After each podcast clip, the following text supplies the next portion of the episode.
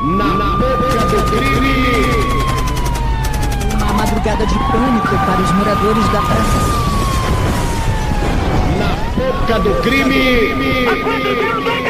Salve, salve, confraria! Estamos para mais um Na Boca do Crime. Na Boca do Crime, o seu programa de crimes, crimes virtuais, crimes da rua, crimes do cotidiano. Hoje, um programa épico, um programa histórico que realmente eleva o nosso tom, que uh, faz realmente um destaque uh, na história do nosso programa.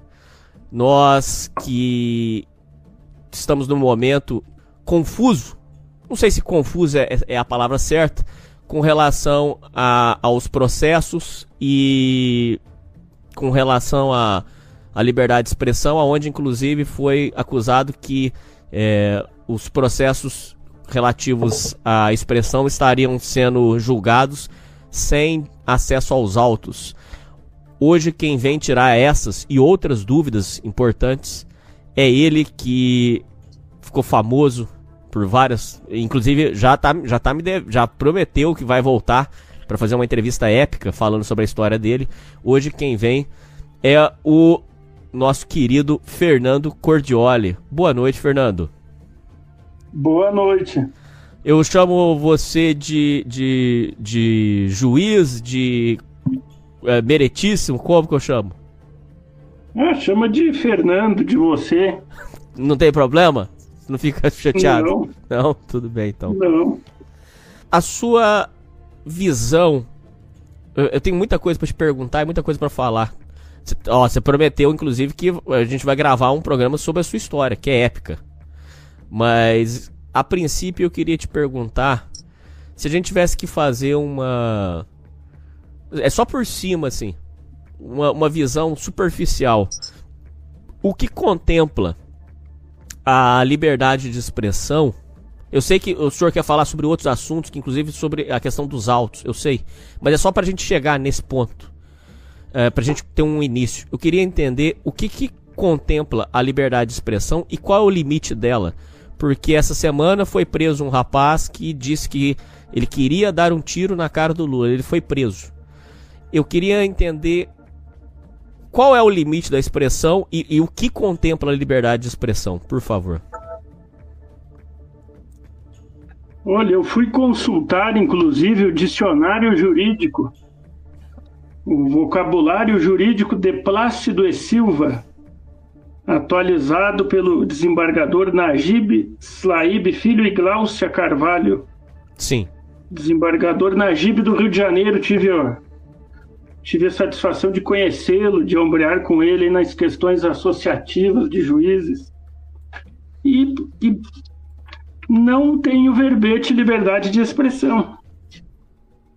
Tem o verbete liberdade, passa para o liberdade condicional, liberdade de associação, liberdade de comércio, de ensino, de locomoção, de pensamento tem. Liberdade de opinião, em virtude da qual se assegura ao indivíduo o direito de pensar e de exprimir seus pensamentos, suas crenças e suas doutrinas. Seria o mais próximo de expressão, né? Então... Liberdade de reunião, liberdade dos mares, liberdade individual, liberdade industrial. Então note que já é uma, um verbete análogo, similar, mas não é o próprio. Aí eu fui para a Constituição. E na Constituição, já me esqueci o que eu acabei de ver. O senhor sabia que uma vez uma, uma promotora de justiça, num processo contra mim, testemunhando de forma hostil, eu fui criticado por esse hábito de abrir o livro e consultar? por quê? Ela disse que eu era, ela quis dizer assim que eu era burro, que eu não sabia, que eu era inseguro, que eu era devagar. E, e como você respondeu? Eu, eu não respondi, pois era um testemunho, né? Não, não é no estilo cinematográfico, né? É no estilo brasileiro. e, e mas eu tive professores na escola da magistratura que, que eu lembro dessa lição. Infelizmente não lembro do desembargador, mas desembargadores aí de uma geração mais antiga, hoje já aposentada, falecida, infelizmente. E ensinaram, né? Você tem que abrir o livro, você tem que consultar. Né? Você não é um computador. Eu não sou uma inteligência artificial. Eu sou uma sou um cérebro, né? Neurolinguística. Então fui consultar aqui, fui para a Constituição para lê-la pela milionésima vez, eu acho, porque li, li, reli, reli. E hoje em dia, com a informática, você coloca a expressão, ela encontra para você, né? Sim. E já quatro, quatro vezes aparece a palavra expressão, que no dicionário já nem tem. Já é outro análogo, né? Uhum. E aparece quatro vezes. A primeira é é livre expressão da atividade intelectual, artística, científica e de comunicação, independentemente de censura ou licença. Então significa aí que o teu trabalho aí na, na internet, no podcast, não depende de licença, Isso. independentemente de censura. E na prática é isso mesmo? Na- entre o que está escrito e o que é na prática tem um abismo, né? Não, não, não é aplicado. É, é aplicado, mas não é bem assim, né? Licença. E se a prefeitura quiser te multar? E se a prefeitura bater aí na tua porta e te aplicar uma multa? Exatamente. né? Se ela inventar que, a, que você é vigilância sanitária, se a empresa de, de energia elétrica dizer que você está fazendo um gato, porque o poder ele não vem com a verdade, né? Ele não vem com fatos. Ele vai te assediar e te censurar por vias obtusas, oblíquas, né? Então, é, é, tudo depende dos valores de uma época, do, do- da língua, da própria língua. Né? Um livro um pouquinho mais antigo já, já nem tem essa, essa expressão, já é uma expressão parecida. E hoje estamos vendo aí as pessoas sendo presas por dizerem que estão com vontade de fazer algo. Se pegar a moda de prender qualquer pessoa que tenha alguma vontade, temporária, efêmera ou permanente, olha, vai ter que. O Brasil vai virar uma grande cadeia, uma grande penitenciária. Nem tem espaço pra todo mundo. É, e se prende sem condenação, né? Eu acho que essa é a grande. É a grande eh, questão jurídica. A pessoa, além de condenada por pensamento, ela é, ela é condenada de pronto. Ela é primeiro ela é presa e depois ela se defende. Não é isso? Exato, exato. É uma, é um, tem conteúdo de censura prévia, que é justamente o que eu aprendi que não pode, mas o prévio eu não achei aqui. Vou, vou ler de novo e vou pesquisar de novo. Uma coisa que é, ficou faltando é o senhor dizer, porque esse conceito ele é muito abstrato, ele é muito em aberto, ele é muito, ele não é definido. Então o, o conceito de, o próprio conceito de liberdade de expressão é aberto. Então o oposto, que é qual o limite da liberdade de expressão, também é aberto. O senhor não tem, ou o senhor tem algum limite que o senhor fala assim, não, a partir daqui realmente você passa do, do limite de do, do seu limite de, da liberdade de expressão. Porque qual é o limite dele, ué? Explico. Se você falar determinada é, é, é, que você vai fazer determinada coisa ruim para certas pessoas, ninguém liga. Mas se você falar para determinadas pessoas, você vai em cana. É seletivo? É, como é isso? É seletivo, o direito ele é seletivo, a nação brasileira é fundada em ideais seletivos. A ideia de igualdade entre as pessoas, ela, apesar de ser republicana e, constitu... e ser constitucional, pelo menos desde o Marechal Deodoro da Fonseca, na prática não faz parte da nossa cultura. Se você for ver poemas lusitanos, coisas do tempo do Brasil vice-reino, Brasil Império, já, já havia essa divisão da sociedade em estamentos entre o poder e os que não têm poder, entre os que têm dinheiro e os que não têm. É, é muito típico da cultura portuguesa e, e por herança da brasileira isso, infelizmente. Então, É muito É. subjetivo. é, não é subjetivo, né? Se você criticar uma pessoa sem poder, não há retaliação. Se você criticar o poder, você será retalhado. Né? Por meios legais, meios ilegais, meios criminosos, meios psicológicos. Você, você é retalhado dentro da própria família, dentro do micro, dentro da micro sociedade que é a família. Você já é retalhado, porque nossa sociedade é basicamente organizada em valores invertidos. Não só não há uma, uma ordem de ideias pré-estabelecidas de forma lógica, onde a liberdade de expressão ocupa um lugar supremo, é, superior, não só não há isso, como inclusive esse valor é mínimo e perde para outros, né? A liberdade de expressão muito, mas muito distorcida na prática Olha que diz o inciso nono. É livre a expressão de atividade intelectual, artística, científica e de comunicação, independentemente de censura ou licença.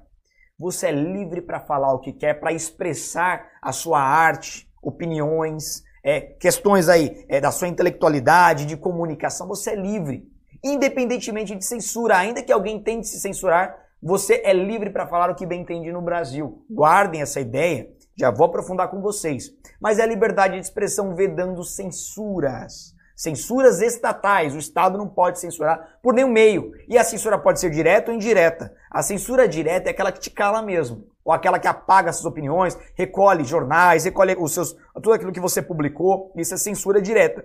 Censura indireta é aquela que o Estado usa de mecanismos para te sufocar Exemplo, começa a cobrar altíssimas taxas para você exercer a sua é, liberdade de expressão intelectual, artística, de modo que acabe inviabilizando esse exercício. Essa é uma forma de censura, mas ela é indireta. Mas é censura. Isso não pode acontecer. Agora, eu sempre falo para vocês que não existe direito absoluto. Absoluto. Existe alguma limitação à liberdade de expressão? Existe e ela está prevista na Convenção Americana sobre Direitos Humanos e também na Declaração Universal de Direitos Humanos. Mas já vou explicar para vocês em curtas palavras. É que eu já escutei muito na mídia, inclusive de jornalistas, falando que não, você não pode falar o que bem entende, inclusive jornalistas que se dizem contra a censura. Já vi muito. Vou dar um exemplo. Eu ouvi isso no Morning Show, mas não vou falar quem falou. O jornalista ele falava o seguinte, falou: "Não, você não pode usar as redes sociais para ofender, para xingar, para fazer apologia a tal fulano, a esse opressor e blá blá blá". Cuidado, não tem nada a ver com isso. Você também é livre para fazer isso. Você também é livre para ofender as pessoas. Como assim, Diego? Que loucura! Calma, calma. Se eu quiser usar da minha liberdade de expressão para ofender alguém, para abusar do direito, eu posso.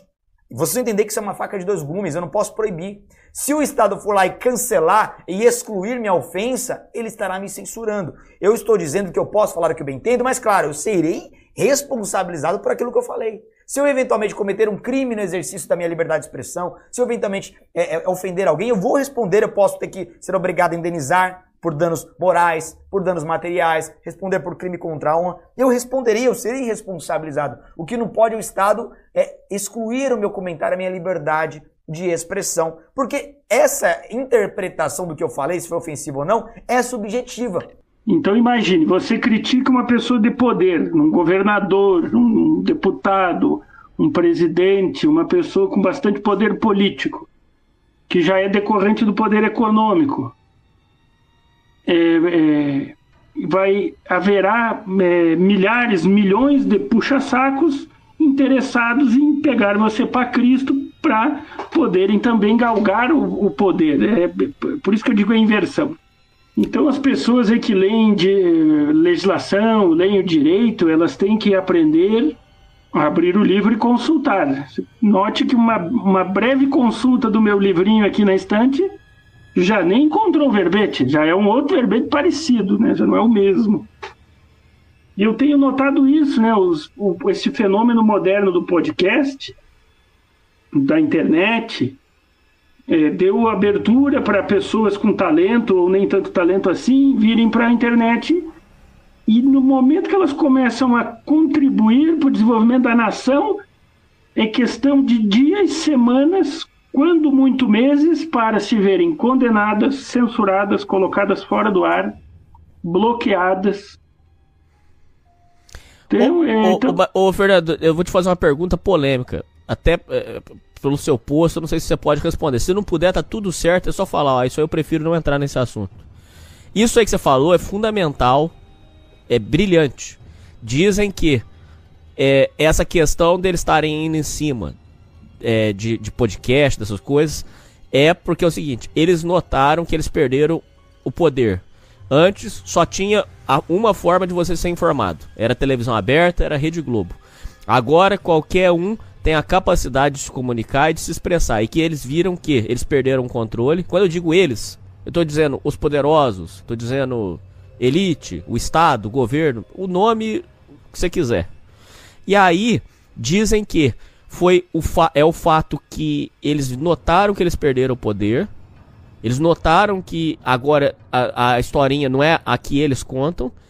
Como foi, por exemplo, naquele caso horroroso da escola base, que eu acho que o senhor deve ter acompanhado na época, que destruíram a vida do- de uma família por causa de uma fofoca. Um, um- uma história horrorosa.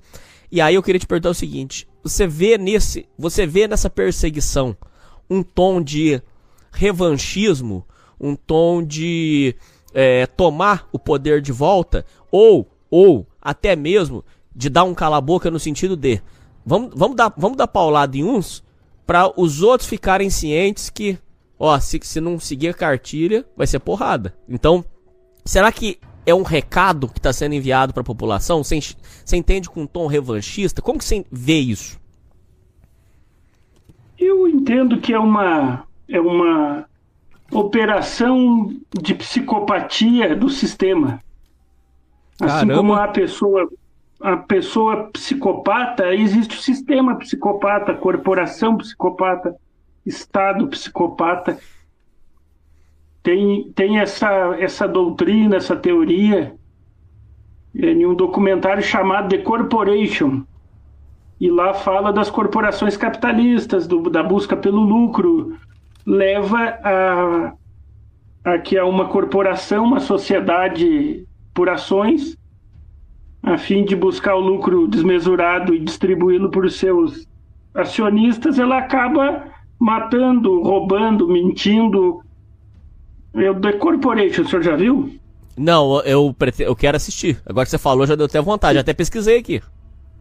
The Corporation, isso, isso é um dos grandes, grandes obras aí, é antigo, 20 anos quase ou mais. Já estão fazendo uma, uma sequência duas décadas depois. Acho que Mas eu vou assistir hoje, inclusive, viu? Acho que eu vou assistir hoje, inclusive. É, é muito bom, recomendo e que os ouvintes aí busquem. Mas lá tratava do, de um fenômeno nascente que eram essas corporações, grandes corporações que têm tanto dinheiro e tanto poder. E aqui estamos falando do Estado, né, do poder mais antigo, de uma geração mais antiga de poder, que é o, é o Estado público, né, o dinheiro público, as coisas, as coisas de governo, as coisas policiais, militares, jurídicas mais modernamente o Ministério Público.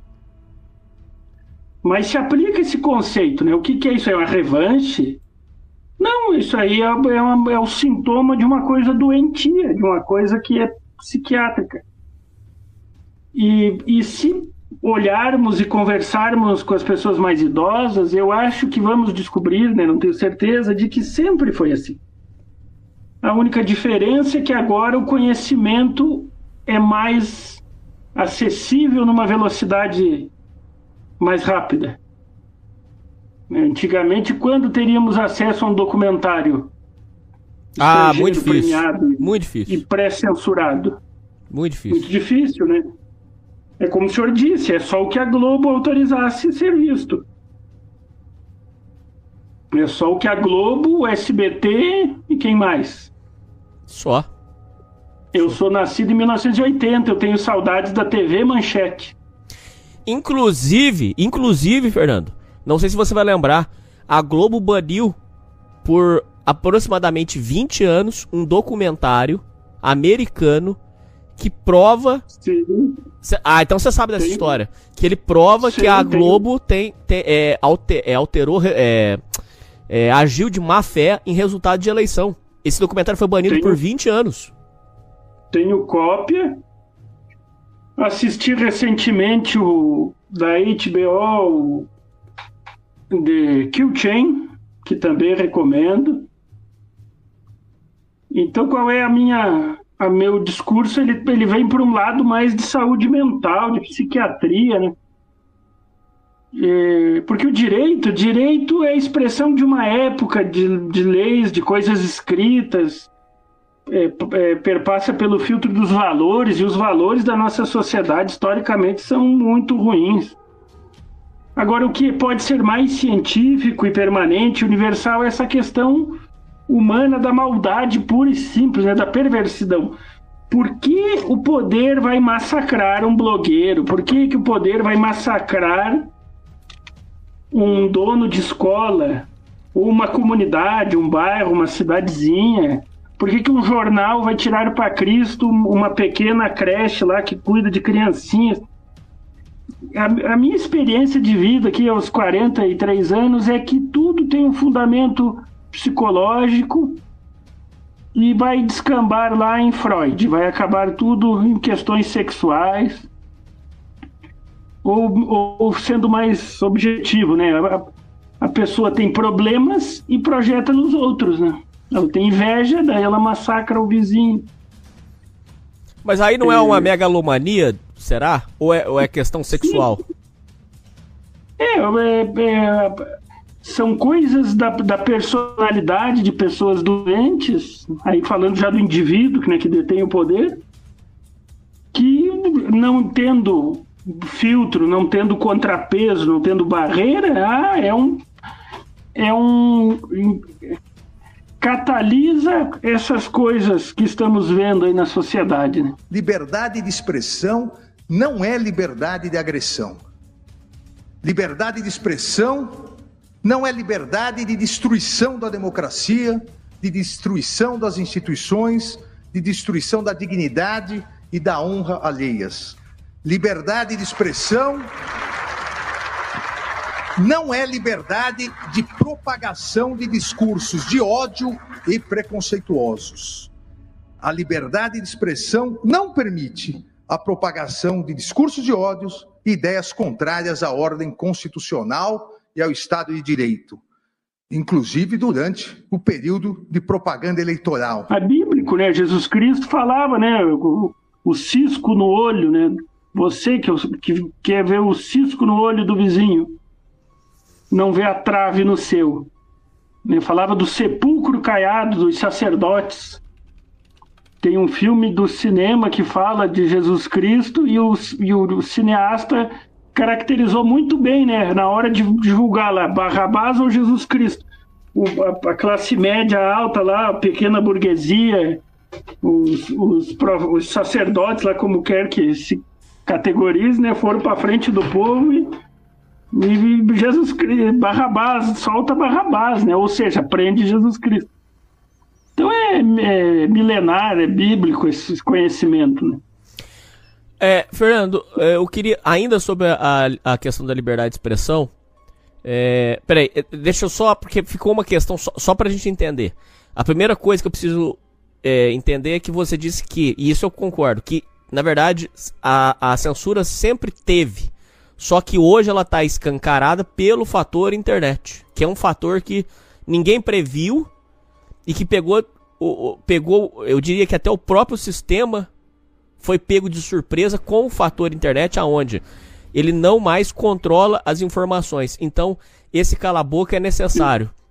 E aí fica uma questão. É, desculpa, é só para eu terminar. Que, então fica uma questão que o plano é de controle realmente da internet.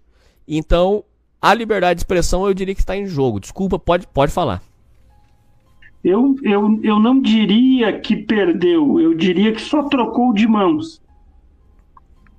Eu de, talvez haja um controle maior hoje. Porque no, pessoas comuns detêm o conhecimento necessário a controlar um smartphone no nível de hardware, de firmware, de, né, somos todos programadores. Né? Se, nos, se nos derem uma, um programa para ser lido, a gente vai ler, lingu, vai ler o programa, muito menos ainda linguagem de máquina. Eu diria que o poder só trocou de instância para uma mais alta, mais internacional, mais tecnológica.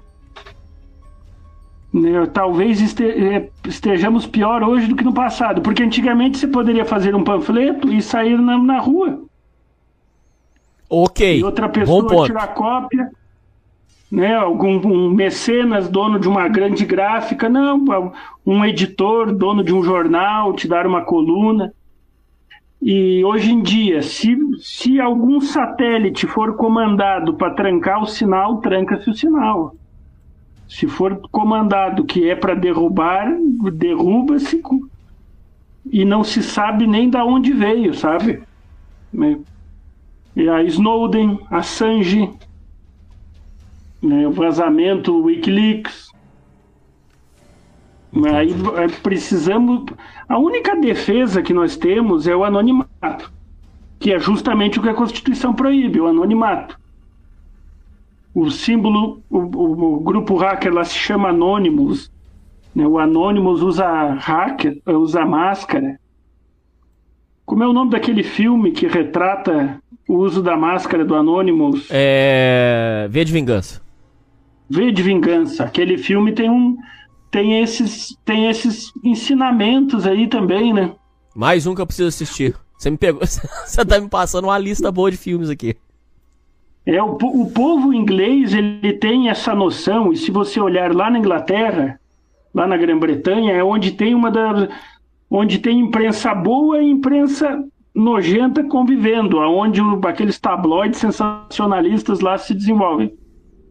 Talvez, talvez, né, porque eu não fui lá, não vivi lá, não fui nem turista, porque lá é tão desenvolvida a democracia que eles sabem que a liberdade de expressão é sagrada. O americano também tem ou tinha isso. É, você não vê no cinema americano, nas coisas norte-americanas, eles dizendo assim: ah, eu vou recorrer para a ONU. Ah, porque eu vou no Tribunal Internacional, eu vou para a OEA.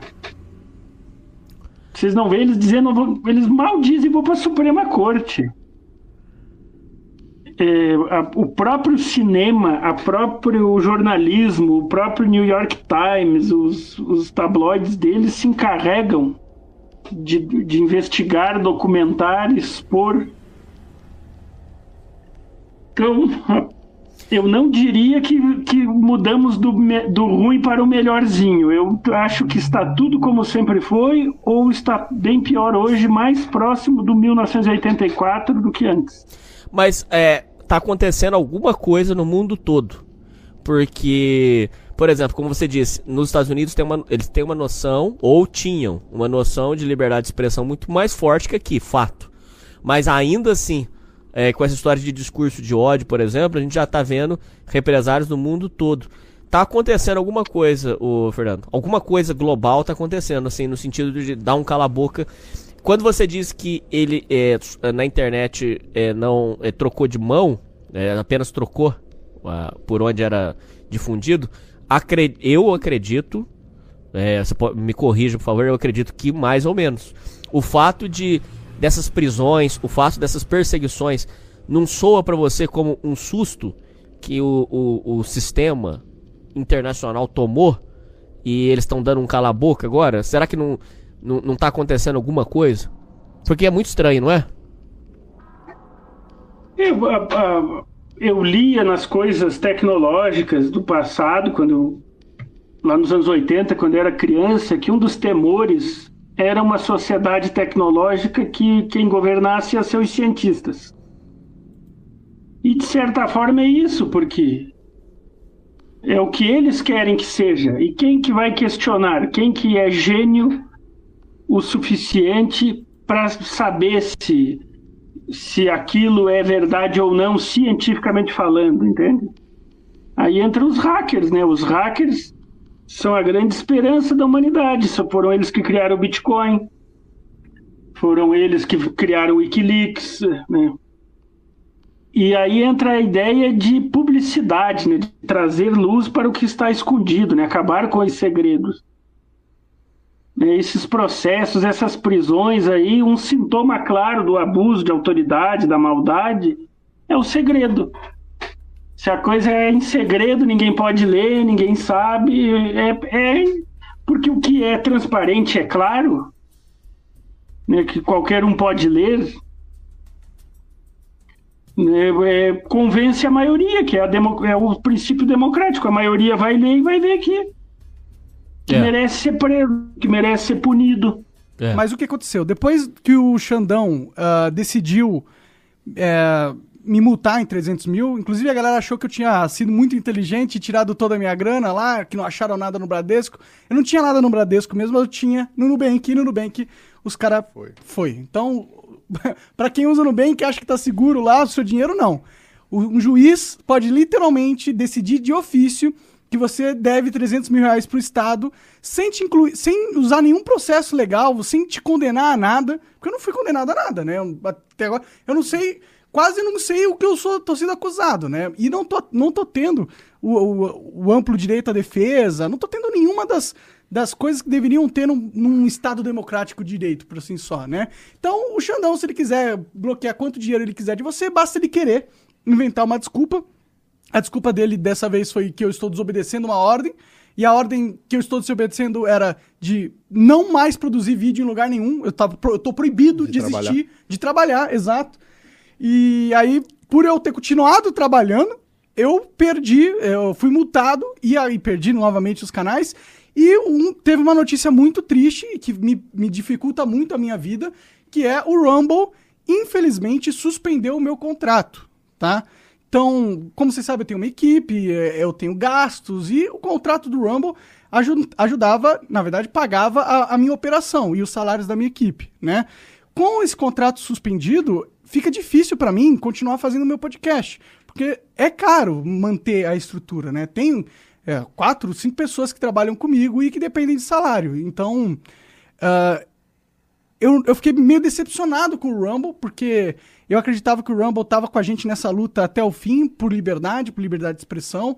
Eles não cancelaram o contrato, né? O que aconteceu foi que eles suspenderam até a, a justiça deixar de me banir, o que é uma inconstitucional, essa censura prévia, não deveria ninguém respeitar essa ordem. Infelizmente, o Rumble tá respeitando. Então eu preciso que vocês que tenham o X lá, o Twitter, entra e põe o arroba do Rumble e cobre eles para eles voltarem o contrato do Monark. Se muita gente usar o arroba do Rumble, é Rumble Videos, abre aí o, o Twitter do Rumble pra galera ver. Se muita gente, que o pessoal que tá assistindo, se puder convencer seu amigo a twittar pro, pro Rumble voltar o Monark, seria maravilhoso porque me ajuda a convencer os caras de que eles estão cometendo um erro, na verdade. Eu acho que é um erro o Rumble não segurar essa bronca. Porque toda a. Olha aí, bandeira de pirata, toda a, a imagem, a identidade, a, a marca do Rumble gira em, em, em torno deles serem uma empresa pró-liberdade de expressão. E aí, no momento onde a gente mais precisa deles, onde está se aprofundando a ditadura aqui no Brasil, eles têm a oportunidade de manter viva a chama da liberdade aqui no Brasil e, infelizmente, estão escolhendo o caminho errado. Talvez eh, sendo assessorado erroneamente pela sua equipe de advogados aqui no Brasil, mas esse movimento do Rumble de suspender o meu contrato é um tiro gigantesco na marca dele. Porque hoje, querendo ou não, eu sou um dos caras que é referência em a liberdade de expressão. Tem tudo a ver com o que o Rumble defende, entendeu? E eles não me defenderem agora significa para eles negarem a sua própria origem. Então é um erro do Rumble, mas eles podem ser corrigidos. Eles apenas suspenderam, o contrato não foi terminado. Eu preciso que vocês entrem lá, segue o Rumble, entendeu? E manda mensagem para eles com educação pedindo para que eles revejam a situação do contrato meu ou para que eles, né, me ajudem a, a ajudar eles de certa forma. Mas, mas é isso que eu precisava falar. Eu, eu tenho algumas coisas importantes que eu preciso te perguntar, muito importantes. É, ainda com relação a, a esse conceito, é, assim, eu sei que o direito é uma coisa é, na Constituição e outra na, na, prática. Tanto que uma da. O, o, o advogado do, do, do, programa, ele comenta sempre que a, a, nas palavras dele, eu vou, eu vou repetir para você, ele disse que uh, nas palavras dele, a Lei Maria da Penha é perfeita. É perfeita. O problema é quem aplica, porque ele disse que é, a, determinadas aplicações, como tirar o, a pessoa de casa só por uma por uma denúncia, arrancar o cônjuge de casa é, é uma, nas palavras dele, é, é uma atitude é, desmedida que não consta na Constituição, entre outras, outros é, julgamentos. O que eu quero dizer? Que na, na, na teoria a, é, funciona, só que na prática depende do juiz que vai julgar. Inclusive, até mesmo em casos de, de agressão, dizem que a, o resultado pode ser totalmente diferente se for juiz ou juíza. É, isso é muito falado. Bom, dito isso, eu quero te dizer que na teoria, então, nós temos, na teoria, papel, nós temos a liberdade de expressão. Na prática, você diz, você considera que nós temos uma. É, nós temos um, uma suposta liberdade que depende de quem diz, o que diz e para quem diz. Ou seja, a, dessa forma a gente chega na conclusão que, agora concluindo, de acordo com o que você falou, na prática, na prática mesmo, real, não existe liberdade de expressão. Não existe e nunca existiu. Se você pegar a, a história do Brasil, qual foi o momento que foi assegurado liberdade? Anos 50, talvez? Talvez pós 88? É, é, e nenhuma nação do mundo também assegura liberdade total e plena. Você vai encontrar pessoas presas nos Estados Unidos, você vai encontrar pessoas presas na Inglaterra, que são, acho que, as democracias líderes, né? Vai sim. O que você vai encontrar é o cinema, cineastas, autores de best-seller, indo em socorro e fazendo com que o Estado diminua um pouco a opressão. Você vai ver a própria, a, o próprio sistema interno dessas nações né, organicamente digerindo esses abusos aí. Você vê isso é, um exemplo, né, indenizações. O termo técnico para isso aí se chama whistleblower. Na guerra do Vietnã, um coronel percebeu que estavam jogando agente laranja lá nos vietnamitas com o pretexto de ser uma arma de guerra. E na verdade era uma arma de guerra ineficiente e era só uma multinacional desovando o poluente que ela não tinha onde vender mais. Caramba! E essa pessoa foi afastada, a carreira dela militar se acabou, ela nunca chegou a general, infelizmente esqueci o nome agora. Mas é fácil digitar aí na internet whistleblower, né, de whistle. Uhum. Apital, é, apito, apito de... Isso.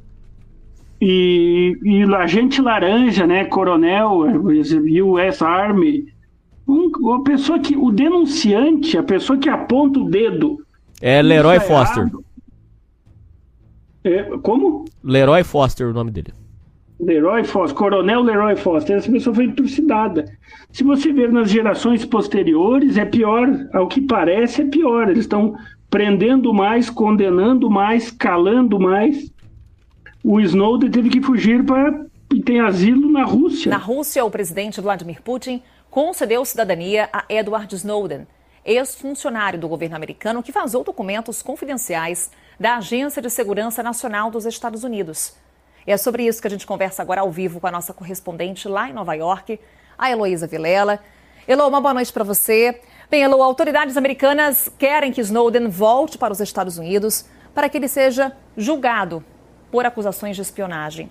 Conceder a cidadania agora, depois de nove anos dele vivendo em Moscou, pode ser interpretada como mais uma provocação aos Estados Unidos? Olha, Carol, poder pode, né? Porque na política você sabe, né? Agora era algo que Snowden já vinha esperando há muito tempo. Ele recebeu a autorização de moradia, de residência permanente, pouco depois de pedir asilo. Ele já está há nove anos na Rússia. A mulher dele foi para lá, os dois tiveram um filho, então agora ele tem um filho que nasceu na Rússia e tem dois anos de idade. O, o presidente russo Vladimir Putin já disse em outras oportunidades autoridades que acha errado o que Snowden fez, que ele não deveria ter vazado documentos, mas que não considera isso uma traição. Snowden divulgou e trouxe a público um, um programa de espionagem que monitorava a população civil americana. Programa esse que a justiça americana já considerou ilegal, ou seja, ele denunciou algo que, na verdade, a justiça considerou como sendo ilegal. Porém, para as autoridades americanas, ele continua sendo um traidor. Se ele voltar para os Estados Unidos, ele certamente passará o resto da vida na cadeia. Antes do nascimento da internet, não existia internet, já existia perseguição, já existia censura, já existia monarcas né, sendo calados à força. Entendi. E eu entende? Então volta que estávamos falando antes, né? Então temos que tomar cuidado. E eu, qual é a única coisa que não podem tirar da gente? É o conhecimento. Né? O conhecimento, a pessoa que for lidar na internet aí desenvolver habilidades hacker para poder ser deletado aqui e ser renascer no backup logo ali, porque dominar Bitcoin é uma outra é uma outra necessidade também, porque a pessoa. Eles vão nas tuas contas e bloqueiam tudo, levantam dinheiro, sequestram. Com relação a esse caso em específico, é, essa semana ficou. É, está em alta a questão que eu vou, rep, eu vou só repassar as informações oficiais e, e, os, e o senhor avalia é, o, como se enxerga essa questão? O, o influencer, o youtuber, o, a pessoa, é, o, o apresentador, Monark, ele alega, ele alegou que e, e, e foi confirmado que foi julgado é, de forma é, que não foi esclarecido, não foi repassado os autos do processo. É, eles declaram que é em sigilo. Ele não teve direito à defesa. Então, ou seja, o advogado dele não teve acesso aos autos. Ele foi julgado, não sei se é a revelia, você me tira essa dúvida, por favor. Não sei se isso é considerado revelia ou não, por favor. Ele foi julgado é, sem poder se defender e por causa a questão gira em torno de foi ele foi proibido de produzir conteúdos para a internet. Ele alega, com razão, que não posso parar de produzir conteúdos para a internet, pois esse é meu trabalho. Ele criou, ele, ele se afiliou a uma outra plataforma chamada Rumble e continuou produzindo conteúdo. Uh, o conteúdo dele gira. É, é, o, o, o, o, problema com relação ao conteúdo dele é que ele tem questionado é, pontos frágeis. Não, desculpa. Ele tem questionado. Uh, é que é difícil. Olha pra você ver, esse é o problema do, do, da liberdade de expressão. A gente não sabe o que pode falar. Olha pra você ver. Aí, o, Fernando, já começa a entrar até naquela questão conspiracionista que aí já é a censura do pensamento. Eu sou proibido de pensar. Então, uh, veja, veja como é que é difícil. Ele, ele questionou é, a, a, a, legalidade das eleições. Pronto. Ele, ele, question, ele questionou a legalidade da, das eleições e, portanto o Fernando, ele foi proibido é, de produzir conteúdo. Porém, ele, ele é, não seguiu essa ordem, se afiliou a uma outra plataforma, continuou produzindo conteúdo. E aí ele sofreu esse processo, onde ele não teve acesso aos, aos autos, e é, ele perdeu 300 mil reais de multa. O, a, tiveram acesso a. Exatamente, tiveram. É, é, é entraram na, na, conta dele. É, a princípio foram na conta do Santander, não tinha nada lá. Depois bateram lá no Nubank e arrancaram esses 300 mil reais dele. E tudo isso ocorre de forma eletrônica na velocidade da luz. Tudo isso acontece de forma é, imediata e quase que instantânea. Não passa por nenhuma ação humana, nenhum filtro. Não há, não há demora, não há atraso, não há delay, não há lag. Mas como São pode isso? São supercomputadores que sai a ordem, passa pelo Banco Central em questão de segundos. Onde quer que esteja o 300 mil está bloqueado.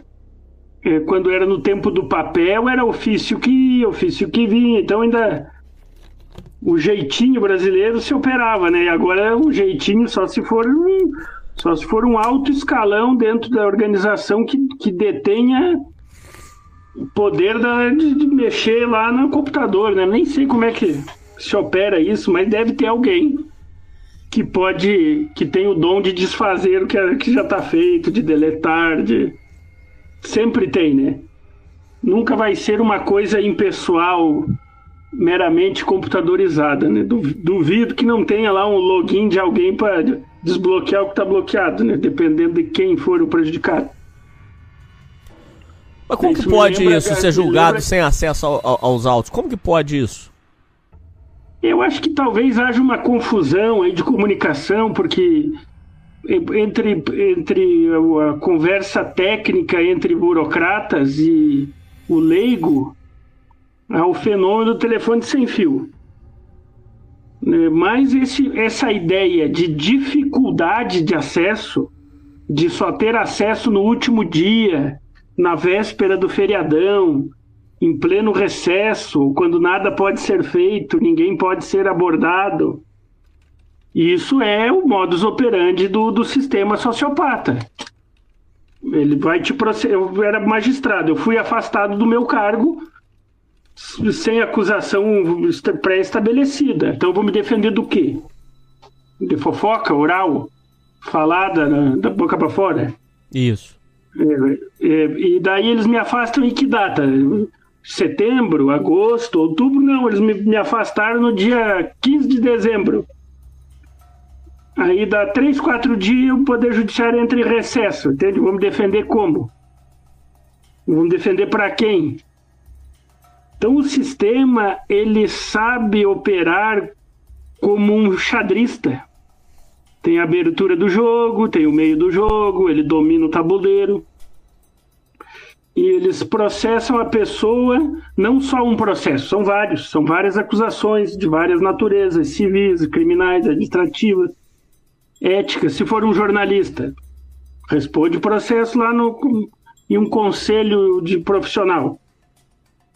Eles vão minando a pessoa, eles plantam uma matéria jornalística paga em algum jornalista corrupto, é, difamando, caluniando, destruindo a reputação da pessoa que ele é replicado.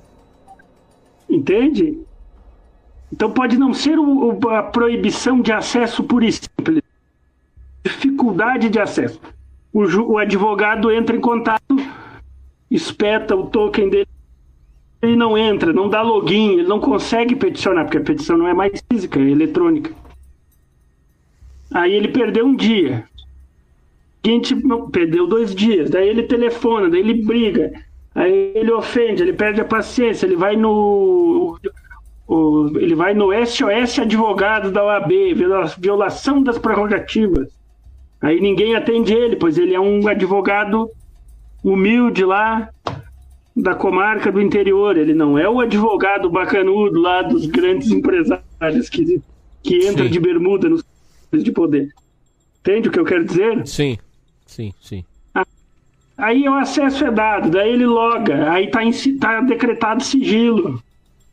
Aí o cara telefona, mas tá em sigilo, eu sou advogado do réu, tenho procura, cara, que provar que tem procuração. Então são, são mil e um instrumentos que o poder usa e usa diuturnamente desde que se existiu para impedir que a pessoa possa ser, ser defendida. Aí que entra a importância do advogado. Um advogado que domine as coisas da informática, um advogado que seja diligente, que não seja covarde, que, que vai ter que ir lá para a porta da diretoria de informática, vai ter que ir lá para a porta do juiz, para a porta do escrivão. Entende? que vai se confundir com o próprio perseguido e vai passar a ser perseguido junto com o réu do processo. A história brasileira está cheia de, de, exemplos assim.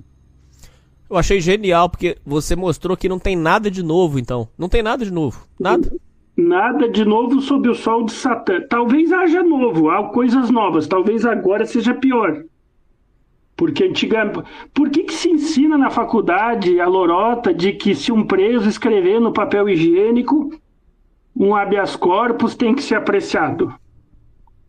Isso é uma doutrina, uma ideia, isso é uma coisa que se passa oralmente nos livros, de um tempo que era telégrafo, telex. Porque as gerações anteriores elas tinham uma clareza maior da, da, do sentido e da substância das coisas. E essa geração atual, ela é tão tacanha quanto mal intencionada. E e ela usa de subterfúgios para impedir que o habeas corpus lá no papel higiênico do preso chegue no. E se chegar também, quem que prendeu? Quem prendeu foi quem é o, a pessoa competente para apreciar o habeas corpus, então o cara vai, o cara vai se prender, vai prender a si mesmo por abuso de autoridade? É, é. Exato. Então tem, tem, muito, tem muito a ver, o problema do nosso país tem muito a ver com a divisão das competências. A pessoa que investiga não tem que ser a pessoa que acusa e nem a pessoa que manda prender e nem a que julga recurso. Tem que ser escalonado. Isso se chama devido processo legal. Tem que haver, no mínimo, uma, uma instância recursal. E o que está acontecendo? Né? Está se concentrando tudo em órgãos de cúpula, sobretudo o Supremo, de modo que o que ele disser ninguém vai desdizer mais. É, súmula vinculante, temas de efeito vinculativo, o que mais? O que mais? A própria declaração de constitucionalidade, inconstitucionalidade. É, aí, é isso se soma o fato de que o CNJ hoje é um dos maiores legisladores do país, é o CNJ, por quê? Porque ele ocupa um vácuo também. O parlamento brasileiro é um bando de gente tão idiota, tão incompetente, tão tacanha, mesquinha, que alguém tem que fazer a lei. Aí, o, aí sai o CNJ legislando, ocupando esse vácuo. E às vezes passa, abusa, legisla mal.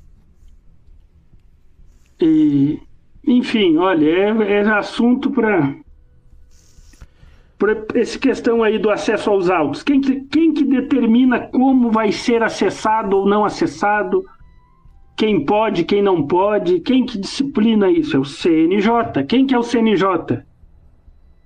É um grupo de pessoas. Quem? Mal sei. Só sei que quem manda mesmo é o presidente, como em tudo nesse país.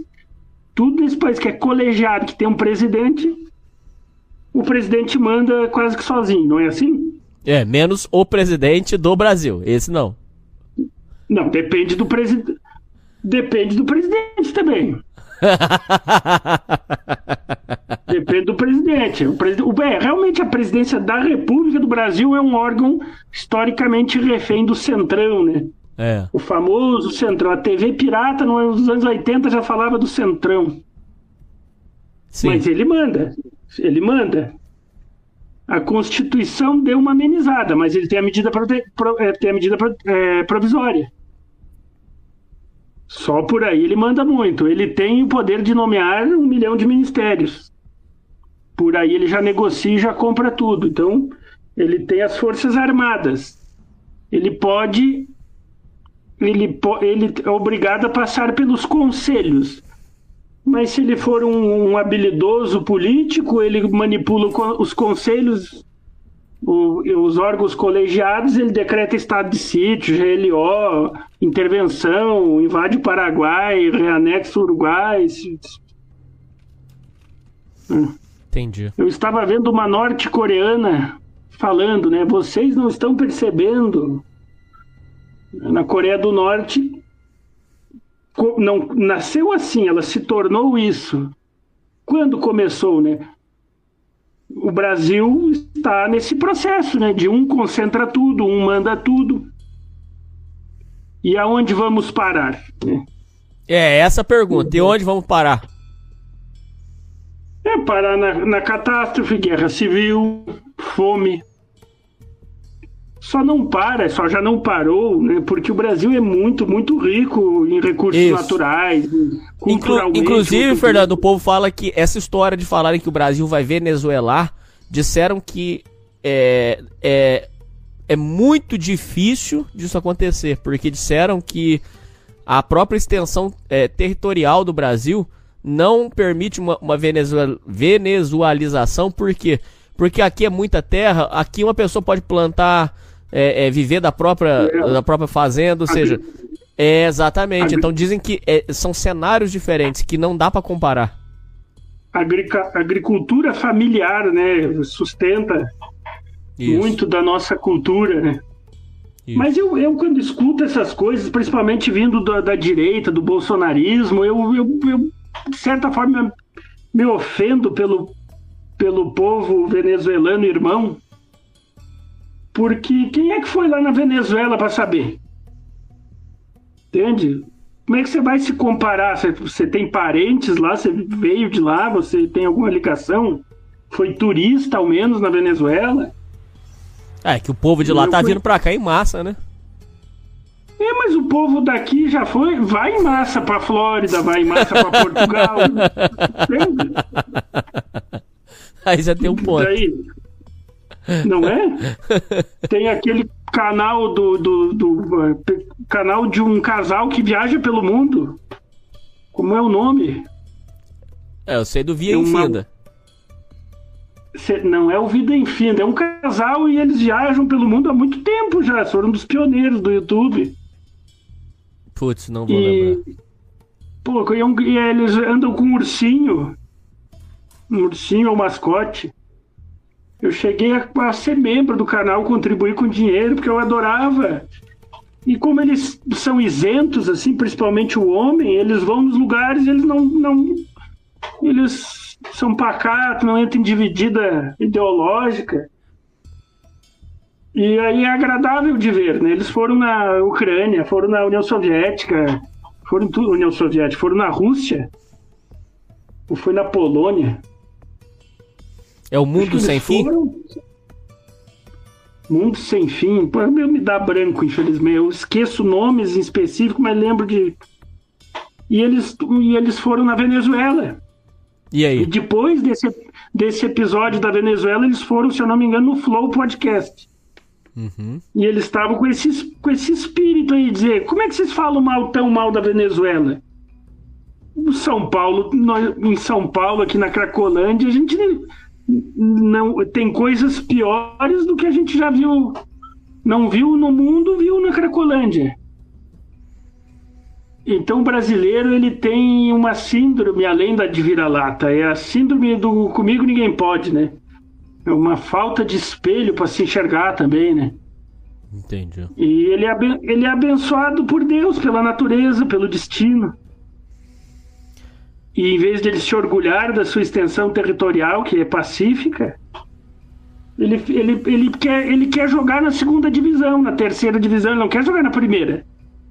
Ah, entendi. assim- Em vez de se comparar com um Entende? país de primeiro mundo, ele quer ficar falando assim, pelo menos aqui não é Bolívia. Ah, não sei o que lá, é, é- é- pelo menos aqui não é Venezuela. Vai, vai venezuelar. Nós já, porra, nós estamos. Tem índices nossos que são comparáveis aos países da África.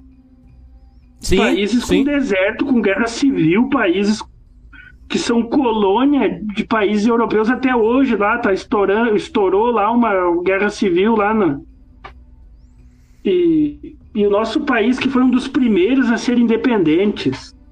Entende? A Itália não era Itália, a Alemanha não era Alemanha, nós já tínhamos uma ordenação civil completa.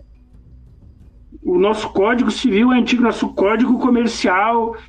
Então nós somos pioneiros, somos avançados.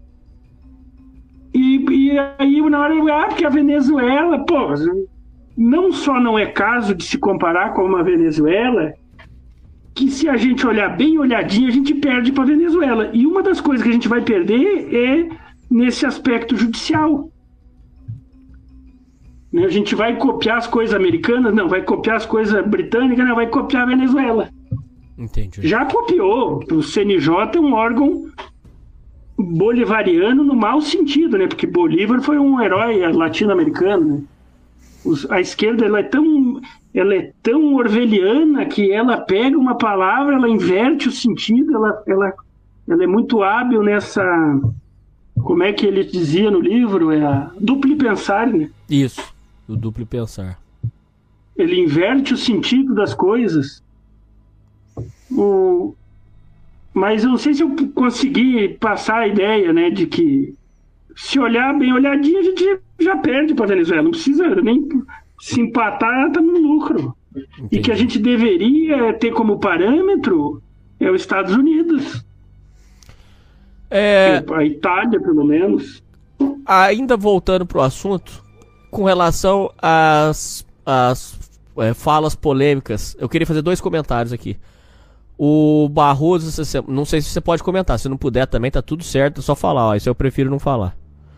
O Barroso essa semana, ela, esse não, semana passada, ele fez é, algumas falas polêmicas falando que ele queria acabar com o bolsonarismo, inclusive chegou até a comentar que ia num congresso internacional para extirpar o bolsonarismo e tudo, né? Falou, falou isso. Em paralelo a isso, é, teve é, um rapaz que foi preso, um senhor que foi preso essa semana por dizer que queria dar um tiro na cara do Lula. Duas formas de, de expressão, e que na verdade do Barroso é até muito maior, eu até acho muito mais séria, porque é, é uma pessoa de alta patente e indo para fora do Brasil para fazer palestra sobre isso. Beleza.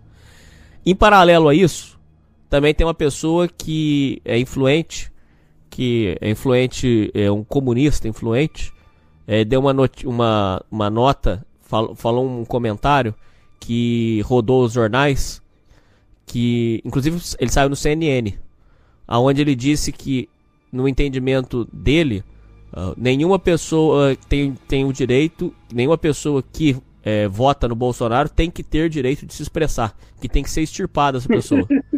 Então ele fez Mas essa afirmação. Você, não, você nota que, não tem, que tem um caráter psiquiátrico em tudo Tem, isso? tem, concordo.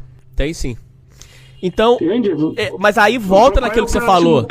Como é que pode falar? Como é que um cara falar que quer dar um tiro no, no Lula, ele vai preso? E como é que um cara que é, diz contra é, um- um- uma pessoa que votou no Bolsonaro, ela- essa pode ficar solta? Co- Como que funciona isso? É, Já não tem mais. Então já não. já- se for usar essa lógica sua, já virou zona, já virou bagunça total. É assim agora? Já virou, já virou há muito tempo, já virou. E eu, e eu fico muito triste e envergonhado de ter sido tão ingênuo, tão burro, de, porque eu era um magistrado jovem e, e eu e eu quis, achei que eu ia mudar o mundo começando pela minha comarca, entende? Uhum. E eu tava lá na trincheira levando baionetada nas costas do meu oficial superior. Eu, eu não percebi. Entendeu? Imagine lá o ucraniano dentro da, dentro da trincheira defendendo seu país lá e o comandante dele tá passando rádio pro general russo lá. Então, Eu estava sendo bucha de canhão de um sistema que não quer nada com nada, não quer o bem do povo, não quer democracia, não quer liberdade de expressão, não quer nada, ele só quer, só vê a si mesmo. Os antigos diziam que o poder judiciário é um é encastelado, né? aquela figura medieval do castelo protegido por um fosso de água, cheio d'água, cheio de crocodilo. Né? Um, Entende? É, Tem a ver com a ideia também do sigilo, né? O processo. O processo está lá dentro do castelo e a gente está aqui fora querendo ver o que está lá dentro. E isso eu acho que é uma das maiores lutas que a sociedade tem que ter hoje e, buscar a ajuda dos, dos hackers. O acesso livre e restrito aos processos, tipo o meu processo, o processo que me aposentou. Uma, uma estudante de pós-graduação pediu cópia dele, ele ainda físico e ele não deu cópia. Por quê? Porque, porque se ele for para um mestrado, um doutorado, meu processo for objeto de estudos, a verdade aparece, a verdade, a verdade cristã lá do Jesus Cristo vai aparecer, vai aparecer onde eu pequei e o que é bem grave, aonde eu não pequei, aonde eu sou inocente. E vai aparecer os pecados de quem me persegue, né? Então é por isso que é segredo o processo aí de muitos perseguidos, né? Não é só para dificultar a defesa, para facilitar o trabalho do, do, do perseguidor, do assediador. É porque se ele vem à tona integralmente, aí qualquer estudante de direito da primeira fase vai ler, ou mesmo um leigo vai ler e vai dizer assim, mas peraí, isso aqui não é. Isso aqui é bobagem.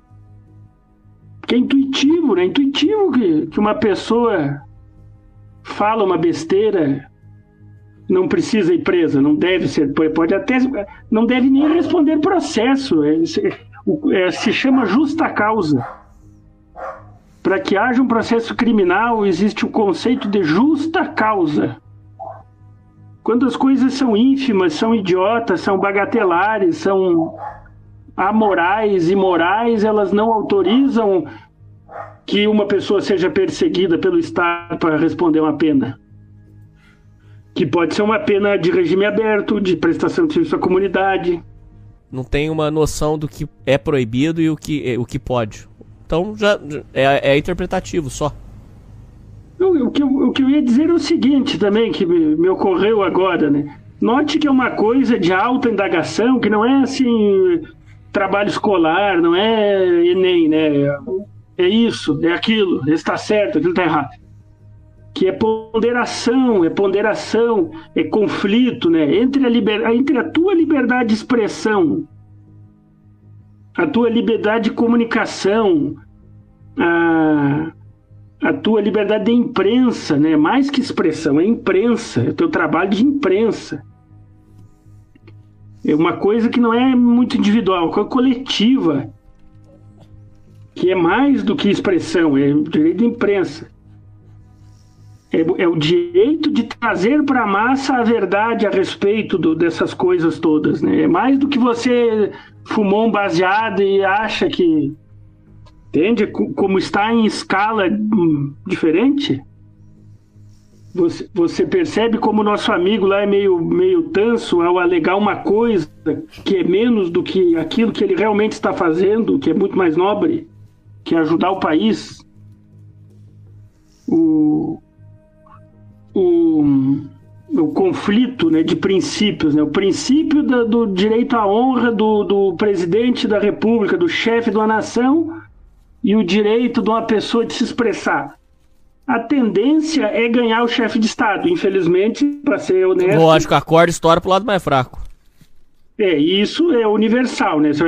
E é bíblico também, né? Vai cala a boca porque algum passarinho pode ir lá levar ao rei, né, filho? Isso aí tá no Eclesiastes, se eu não me engano. Então existem leis, e não são leis do PT, nem do Bolsonaro, nem do Temer, são leis lá de trás que dizem que quem ofendeu o chefe da nação comete um crime meio grave. E isso é assim, se você falar do, do Biden, você vai se incomodar do Obama, do, do, do Putin, nem se fala, né? Então aí entra o grau de democrático das nações, né? Das nações democráticas você vai ganhar uma multa, você vai ganhar uma detençãozinha, e numa republiqueta você vai mofar na cadeia, vai pegar um, um calabouço, né? Isso. Uma, uma vez, estava discutindo no Facebook dos juízes uma decisão de uma corte internacional da OEA, Comissão Interamericana de Direitos Humanos. Um dia de cadeia no Brasil valia por dois, valia dois dias de pena norte-americana, de tão ruim que é as condições da prisão brasileira. Uhum. Aí a OEA aceitou esse pedido e mandou que, a, que fosse refeita a conta de um apenado estrangeiro cumprindo pena no Brasil, uma coisa assim que ele tinha que, em vez de pagar mais um, pagasse mais meio ano e fosse solto, uma coisa assim. E os juízes todos enfurecidos, né? Que, nossa, que absurdo! E eram os juízes justos daquelas cadeias calabouço aí do Rio de Janeiro. Né? Sim. Maranhão. E eu, juiz. Não, do Maranhão não lembro. Eu lembro dos carioca, dos colegas juiz carioca. Eu aposentado já e eles lá, né? Eu demitido incomodando lá no meio. Sim. E, e daí e eu sou um magistrado perseguido de ideias discrepantes da maioria, dou contra, já fui aposentado por conta disso, né? Já bem cedo. E eu vendo aquela galinhagem naquele Facebook, rapaz, eu digo, mas o que, que esses caras têm na cabeça, rapaz? Aí comentei com o garçom da padaria que eu estava, meu amigo, gerente da padaria, gerente garçom lá, um cara ótimo atendimento lá, padaria do seu João, em Laje, Santa Catarina, inclusive brisolista, tem um quadro do Brizola na parede. é, daí eu e ele pega e fala assim: É, eu vi isso aí, não é dois, é três. Eu digo, como é que é? Não, eu vi um, eu vi um podcast em inglês, o mais famoso dos americanos, qual é? É o do Joe Rogan. Isso, é bem isso que ele falou, Joe, Ro Joe Rogan. É. E, e eu vi, tinha um mafioso lá de Nova York, ele tava falando e ele falou que ele foi cumpriu, foi preso no Brasil, cumpriu pena e tal, e é três. E eu achei o corte, fomos atrás do corte achei, rapaz. E daí eu fui no grupo dos juízes e falei, ó, oh, não é dois, é três. Porque os, os juízes cariocas não queriam cumprir a decisão internacional. Entende? Então, olhe como o Brasil já é uma Venezuela. Não precisa disputar com a Venezuela, ela já ganhou da Venezuela já. Uma, o cara vai para cadeia no Brasil e quase morre. Tem que sobreviver com a ajuda do, do, do anjo da guarda mafioso dele. A capital mesmo, Rio Branco.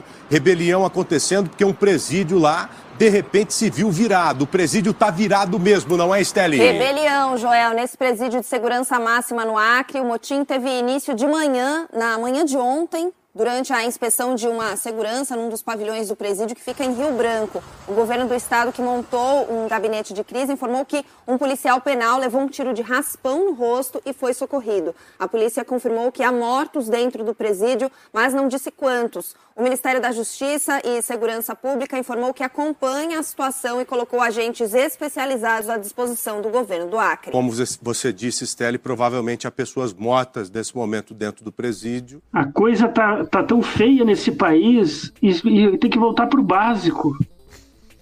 Só para você não perder o, só pra você não perder o raciocínio, é, isso aí que você tá narrando seria o que é chamado pelas pessoas de positivismo jurídico? É, eu vou pegar a descrição para você. Positivismo jurídico ou positivismo é a tese de, da existência e conteúdo de uma norma de, que uma norma dependem de fatos sociais e não dos seus méritos. Ou seja, podemos dizer que o Brasil hoje ele vive um, um positivismo jurídico onde não é mais a lei que é cumprida, mas os desejos de um de um, um juiz que se, que se acha ditador, que se acha dono do mundo? O, o problema do positivismo que não é uma coisa unívoca. Né? O positivismo foi o que eclodiu a República no Brasil e a derrubada do Dom Pedro II. Positivismo kantiano. Benjamin Constant. Uhum. É tipo uma religião. Tem alguns resquícios, tem algumas ruínas dessas coisas no Rio de Janeiro ainda e coisa de francês. Por ser de francês, pessoa com alguma experiência, alguma leitura já fica meio desconfiada. Sim. Entende? Se vem da França. E o positivismo kantiano é coisa bonita, coisa idealista, é um idealismo assim, é muito legal. E isso aí formou a República, é as bases do, do, do que veio depois. Aí tem o positivismo jurídico. O positivismo jurídico, ninguém diz que é o positivismo kantiano. Quem, tô, quem tá falando agora é eu, porque além de ser a mesma palavra, tem essa mesma ingenuidade do que o, de que a lei vai governar, de que o Estado vai ser uma coisa boa. Como se o Estado fosse assim uma soma maior do que o do que a, o valor individual dos indivíduos, sabe? Uma, como é que se diz? Uma como é que é quando a soma é maior do que a, o, os seus elementos. Hum. Fugiu a palavra, tem um termo. Como se houvesse qual é algo de bom no, no, nesse fascismo estatal, né? Dessa, Estado pode tudo, Estado acima do indivíduo. Esse fascismo aí é do, é do direito brasileiro há muito tempo. Ele é parente próximo do socialismo também, stalinista, trotskista, todas essas coisas aí que também não deram muito certo. E o positivismo brasileiro do- dos bancos escolares, ele tem uma palavra-chave, que se chama Hans Kelsen. Hans Kelsen é um alemão que também, um alemão que também não se criou na terra dele foi para os Estados Unidos. E uma vez eu fui pesquisar esse Hans Kelsen do positivismo jurídico e descobri que lá nos Estados Unidos também estão cagando para ele lá nos Estados Unidos. É só aqui nessa republiqueta bananeira que a gente fica copiando e repetindo igual papagaio as coisas. Ideia furada. E é, blá blá blá, é bullshit, sabe? É... Pô, hoje tem internet, hoje tem tudo. é- é- Não é de, mesmo não sendo fluente em inglês, é, não é difícil ir atrás das coisas na origem. É, outra, por exemplo, né, é porque o direito brasileiro é legalista e o direito norte-americano, Grã-Bretanha, é, é, é do precedente. Ela não, não é a lei. É, é como se lá fosse esculhambado e aqui fosse organizado, porque aqui é normatizado. Aí você vai ver qual é a constituição mais antiga que tem. A americana. Ou inglesa, dependendo do ponto de vista. Uhum. Quais são as leis mais antigas, as leis mais remotas que tem? Grã-Bretanha. Entende? Que, que dão direito à inviolabilidade do domicílio, que criaram a figura do habeas corpus lá, a ideia do bilhete lá do papel higiênico. Eu tô preso na masmorra injustamente. 1300 e lá vai pedrada.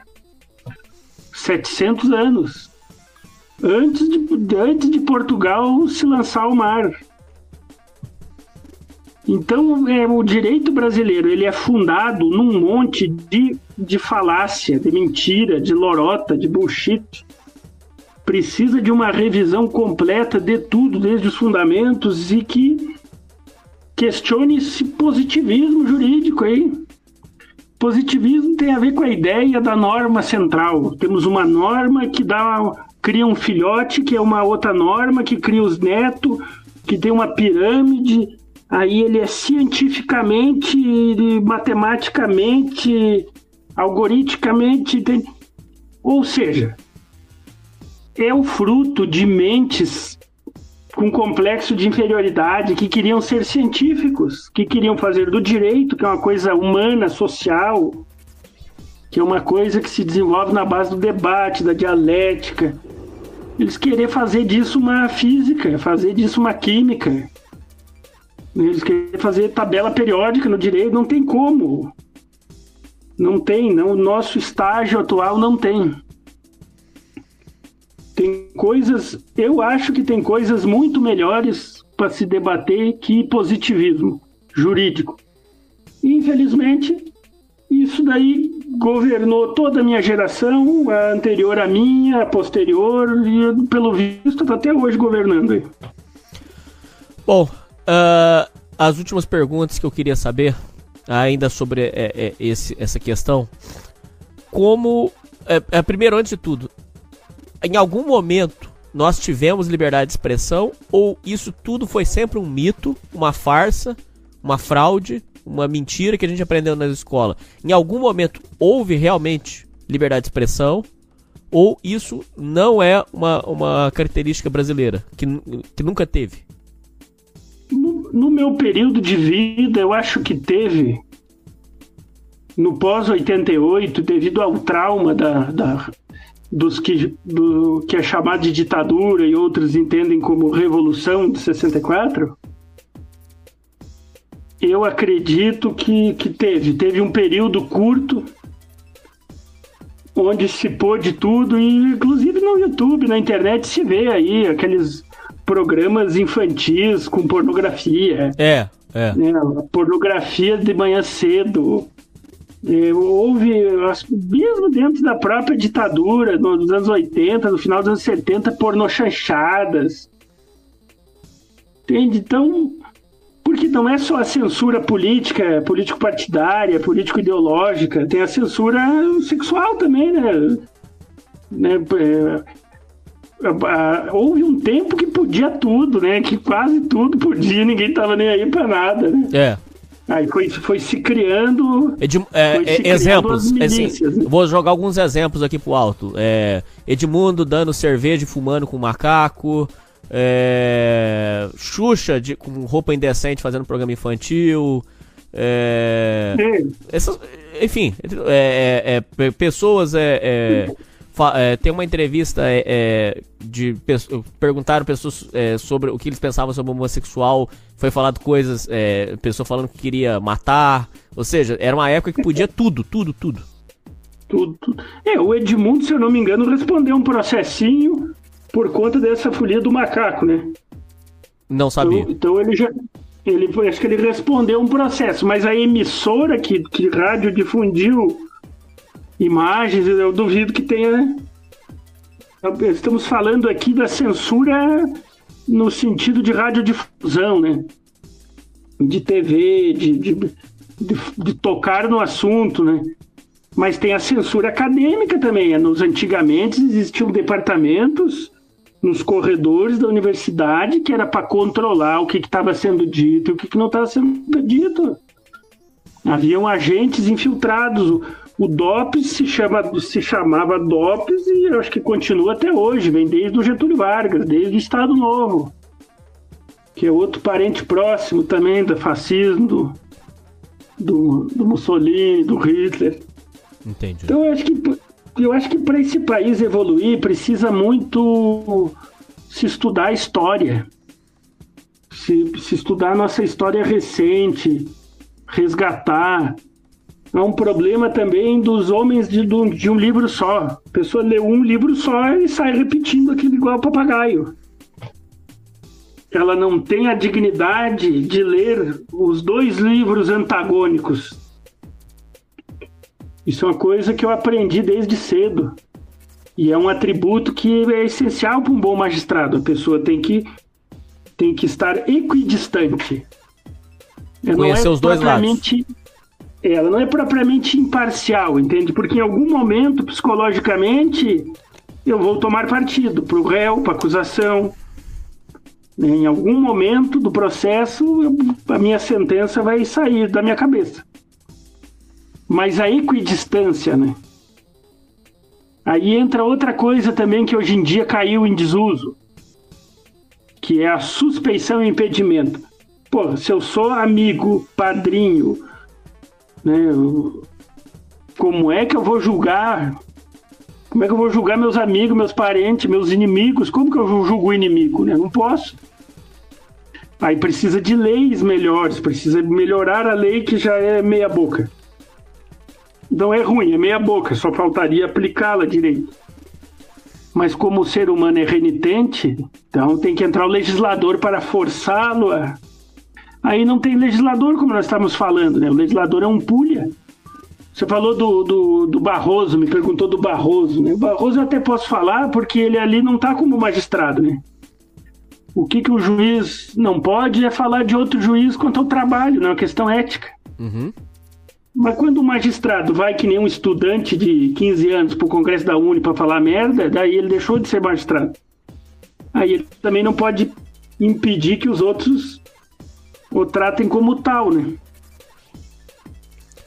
Mas entende a, a, a, a total falta de equidistância do cara. O cara vai para lá e abre a boca e tem um milhão de coisas para fazer e ele fala justamente do do inimigo do coração dele, né? E da Bíblia e, e- coisa da cabeça dele, né? Que ele tirou da cabeça dele.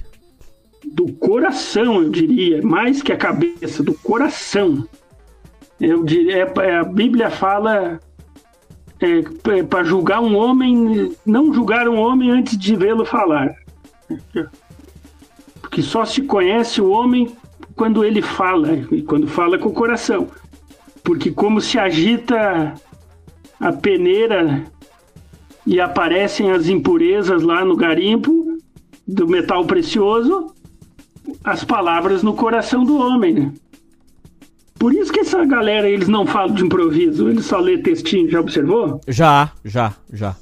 Porque Eles se eles, se eles abrir a boca, tá na- se eles abrir a boca, vai sair as atrocidades. Sai atrocidade, sai burrice, sai cavalice e sai maldade. Então eles ficam lendo, eles olham pro papel, levantam os olhos, falam quatro palavras, eles descem. Parece assim que estão na, na quinta série. É. Parece assim que estão fazendo trabalho escolar. Entende? É, é, é triste, sabe? É triste dizer que o cara chega no, no ápice de uma carreira e ela não fala olhando no horizonte com o coração de improviso, ela só fala o que outros escreveram. É o engenheiro do Havaí, né? Presta atenção no que eles dizem e eles não dizem nada. Uh, com relação a como se portar, como se defender. Então, ó, veja bem, você já explicou certinho pra gente o conceito de liberdade, que é totalmente dúbio, interpretativo. Você já mostrou pra gente de forma perfeitamente. É uma aula, você tá dando uma aula maravilhosa. É, você já explicou pra gente. Não, e ouvintes, na hora que ele vier gravar com a gente a história dele, de vida, aí, aí, aí os ouvintes aqui vão cair pra trás, que a história de vida dele é incrível. Só uma dica. não sei se pode falar, se não puder, eu censuro aqui. O, Fer, o, o Fernando, ele, ele penhorou, ele leiloou carro do prefeito na praça da cidade. Só isso só. Só bem leve, bem light só. Então você já demonstrou pra gente, Fernando, que é, você é, hoje tem que é, tomar todo o cuidado porque a liberdade de expressão é interpretativa. Você já demonstrou que o próprio conceito de liberdade de expressão em si não existe, ou se existe, é muito maleável. E você já mostrou pra gente que é, estamos vivendo uma fase que talvez seja até pior do que antes, mesmo com a internet. Então, agora, amparado nessa aula que você deu, eu queria te dizer como devemos nos portar hoje. Por quê? Veja bem, Fernando, é, tem uma, uma, uma, pessoa que diz. É, vou mandar um abraço pro Viriato. Ele diz o seguinte: que ele prefere. Essa frase é muito forte. Ele diz que ele prefere a ditadura chinesa, porque pelo menos lá é dito o que pode e o que não pode falar. E que, e nisso eu concordo, nesse ponto em específico eu concordo, porque é, aqui nós vivemos uma, uma, uma falsa democracia, uma falsa liberdade de expressão, e que fica em aberto. Você, você é livre, mas cuidado.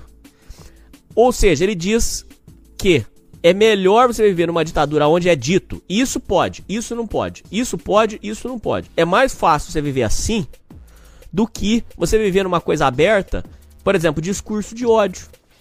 Discurso de ódio. Ué, mas as pessoas que votaram, por exemplo, no Bolsonaro, elas não estão sofrendo um discurso de ódio? Estão. Então, discurso de ódio é muito em aberto.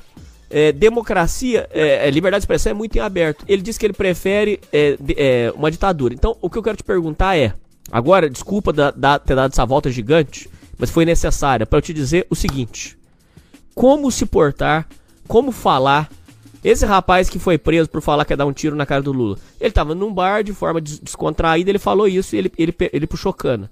Então eu te pergunto, o que ele, falar? Como falar? Ele foi preso por falar isso num bar. Sim. Ele não falou isso num discurso, numa solenidade, numa reunião, numa coisa formal. Ele falou informalmente no bar. Sob efeito de álcool, inclusive. Meu Deus do céu. Mas e aí, como se portar então, Fernando? Como se portar? O que falar? A primeira, a primeira noção, eu estou desenvolvendo uma teoria completa aí do direito administrativo brasileiro politicamente incorreto. Uhum. E a primeira noção que as pessoas têm que ter é que o sistema, aquele sistema do Capitão Nascimento lá do Tropa de Elite, aquele lá, ele define muito bem que ele narra no filme, uhum. que o sistema ele precisa pegar alguém para Cristo, ele precisa se justificar. Agora me responde uma coisa. Quem você acha que sustenta tudo isso? É. E custa caro. Muito caro. O sistema é muito maior do que eu pensava. Não é à toa que acontece tanto escândalo em Brasília que entra governo, sai governo, a corrupção continua. Para mudar as coisas, vai demorar muito tempo. sistema é foda. Ainda vai morrer muito inocente. Então ele vai prender quem? Ele vai, vai detar o cacetete em quem?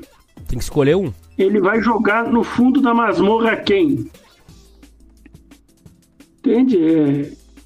E ele prende aqui, solta ali, ele finge que trabalha aqui, ele espanca um acolá. Eventualmente, um erro judiciário por causa de alguma morte na prisão, no caminho do, da prisão, dentro da, dentro da viatura, dentro do camburão. Aí existem aqueles. Como é que se chamou lá na ditadura? Aqueles jornalistas que se enforcaram. Foi suicidado. Foi suicidado. É. Meu Deus, eu tenho esse defeito de me dar branco, isso é até de família. Eu lembro a imagem, eu lembro tudo, pô, e não lembro o nome da pessoa. Tinha que ser citado aqui para as gerações novas e atrás. Foi estudar. o caso do Vladimir Herzog? Herzog. Uhum. Entende? Então o sistema, e o sistema é integrado por psicopatas individuais, pessoas com CPF que têm um parafuso a menos, que, que dormem no sofá em casa e querem espancar os, os pretos, pobre puta no meio da praça, entende? Uhum. Então você tem que não ser essa pessoa, né? Você tem que olhar ao redor, você não tem direito a nada, garantia a nada. Você tem que ter essa noção. E eu concordo lá com o seu amigo, porque uma vez eu conversei com um general brasileiro que serviu na China. E o general serviu em Pequim enquanto coronel. Fez um. Foi adido militar ou algum estágio, não me recordo ao direito. E ele casou com uma chinesa, veio para o Brasil com uma chinesa. E, o, o, e ele tem o maior respeito pela China, admiração pela China. Ele não fala um. Ele não tem uma crítica para com a China. E eu fiz várias perguntas para ele. E ele falou: comunismo não é. Foi uma das coisas que ele disse. Ele disse que teve até comunismo, eh, teve culto ao, à personificação do líder e tal, no final dos anos 80, anos 90, mas no período que ele serviu, representou o Brasil lá, já não era. E aí ele foi falando várias coisas e tal. Então esse feedback eu já tive também, de que lá é, é muito melhor do que aqui. e diz que lá o controle estatal é muito violento, mas é típico de, do, dos estados totalitários. Né? Aí é melhor do que um estado criminoso, né, que não tem definição do certo do errado, do que, que o Estado quer, o que, que o partido. Lá é partido único, né? Não, na verdade é mais de um partido na China, mas só um partido é que governa é. a cúpula, acho que é assim, né? É. E aqui no Brasil, o que, que é? Que partidos são esses? Uma das coisas fundamentais para o Brasil evoluir é candidatura avulsa. Quem que fala de candidatura avulsa? Ninguém, é lógico. É um assunto morto, né? Um assunto é um dos assuntos censurados. E aí de quem queira, inclusive o relator disso daí é o Barroso, que está empurrando com a barriga isso daí. Então, né, o, é, tem a ver com o assunto da Venezuela, né? Pelo menos o Brasil está se comparando com a China nesse caso, né? Que é quem governa o mundo hoje. É a China. Já nem é mais os Estados Unidos. É, inclusive eu tive uma discussão sobre isso essa semana. É. Meu, a China já governa o mundo já. Com seu soft power, né? No hard power talvez seja os Estados Unidos, mas no soft power é a China. E, e tem, tem pelo menos estamos se comparando e, e traçando parâmetros com a China, que é um, que é quem é de dar inveja, né? Agora ficar discutindo chinelagem com jogador da segunda divisão, o que, que é isso, né? Os portugueses, os poetas portugueses falavam para almejar a lua, o mais bonito, o melhor, o, o todo. Né? Não ficavam fazendo poema de, de, de chinelagem, jamais, né? Mas parece que o brasileiro não aprendeu nada com, com o português nessa parte boa. Mas ainda sobre como se portar, você tem algumas dicas, pelo menos? Ou talvez experiência É, a própria? Primeira, a, primeiro a noção de que você pode ser bucha de canhão de alguém querendo se promover, querendo subir na carreira, querendo mostrar serviço.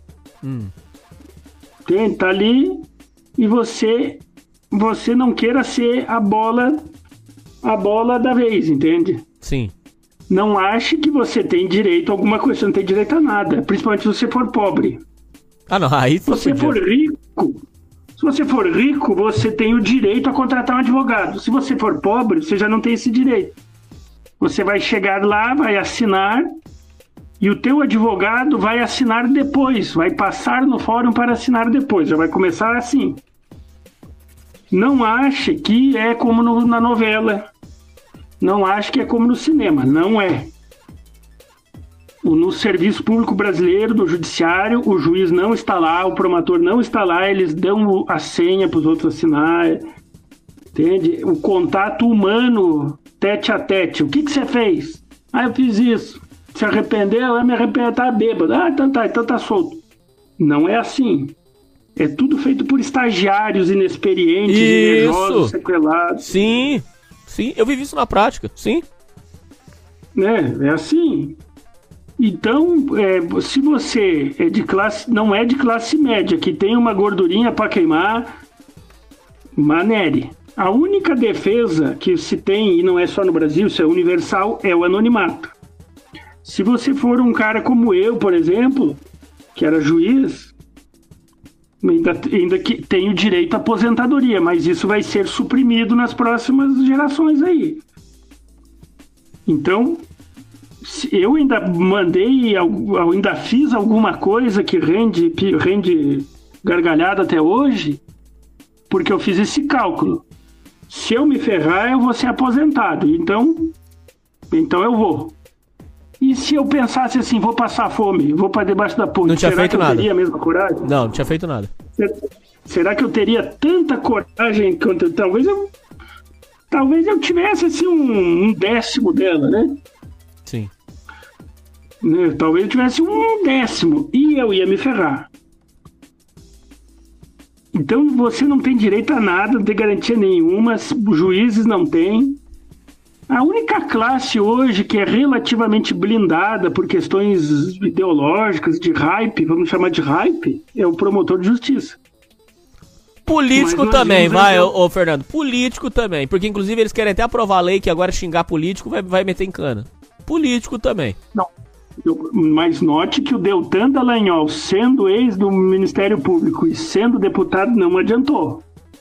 Daniel Silveira a também questão é, se você, é, questão é, se você é inimigo do rei, não interessa se você é vice-rei, se você é barão, arquiduque, não interessa se você tá pra dentro do castelo, pra fora, no outro castelo. Eles vão te mandar pra serração do crocodilo do fosso, entende? Não adianta. É... Então, a, primeira, o que, que você tem que ter? Você tem que perder essa ingenuidade de, que, de achar que quem diz quem tem direito ou não tem são eles. Né? Eles. Eles é que determinam quem tem e quem não tem e o que é o direito. É o 1984. Que é a nova língua. A, a primeira uma dica simples: a pessoa, a primeira coisa, leia 1984. Leia a Revolução dos Bichos. Pra entender. Pra levar um choque, assim, pra entrar em depressão, pra ficar assim umas duas semanas ruim. Pra daí começar a entender que tem que ter prudência, que é o que a Bíblia fala, né? Sede pru- é, prudente como os pombos. Porque é só Deus mesmo pra defender o anjo da guarda, porque o, o, o filme Tropa de Elite mostra a hora que o, que o Matias vira as costas, o que, que ele leva pelas costas? Leva um tiro de fuzil. Um tiro de fuzil a queima-roupa de um FAL 762 parte a pessoa em duas. Mas no cinema ele não ficou bem caracterizado. Não. E, e- e é o que você ganha. O que, que posso dizer? O cinema, né? Uma dica, né? Ler o livro é meio chato. Ver filmes. Qual é os filmes aí que tem para um, um, um treinamento whistleblower? O Snowden. Filmes, documentários sobre o Assange. O Tropa de Elite, o 1 e o 2. O 2 é meio, já é meio emocionadinho, né? Mas o 1 principalmente. Outro filme aí, deixa eu pensar, um filme. que The Corporation, que você já falou. The Corporation.